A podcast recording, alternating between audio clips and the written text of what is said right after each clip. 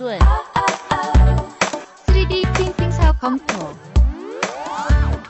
3D Printing Business Review。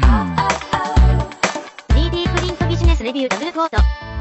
3D 打印商业评论。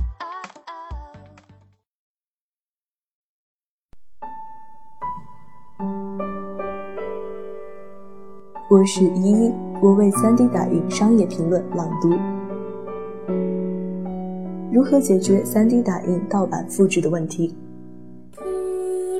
由于 3D 打印带给人们很强的制造能力，3D 模型设计师很有可能面临类似于音乐出版界几年前的遭遇：产品的数字模型先于成品在网络上自由传播，第三方在未经产权所有者许可情况下，可以进行下载和打印，不可避免地导致伪造。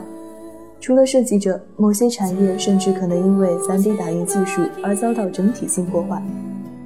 其实，禁止复制的技术已经存在，比如在物品上添加无法复制的特殊标志，可以帮助检验真伪。国际标准 ISO 幺二九三幺规定了一系列保护措施、方法和指标，是非常好的现成工具。未来将有大量产品数字编码注册于一个国际数据库。方便人们查询验证。除了通过给物品加标签的方式，还可以对设计文件的下载和使用进行控制。此类技术也已经存在，比如美国一家公司打出的口号是“只允许打印一次”，产品设计师在这家公司的平台上注册并上传作品，其他人则要付费下载，并且只能下载一次。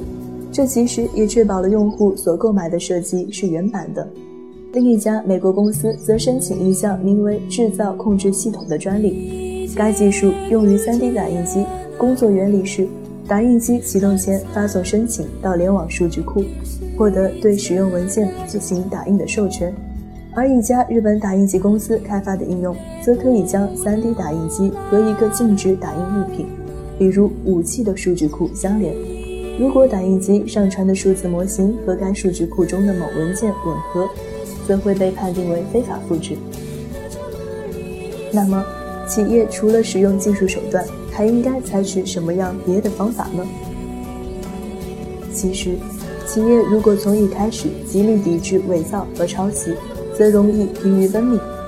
企业产品存在被伪造的风险，除了引进抵制抄袭的技术之外，也应该重新设计商业模式，通过新的商业模式来抵御可能的抄袭。音乐产业的发展可以作为很好的借鉴对象。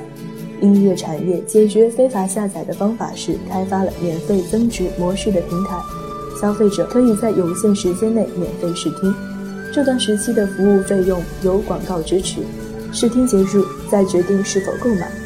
订阅付费音乐服务时，用户所提交的个人信息则会被企业再次使用。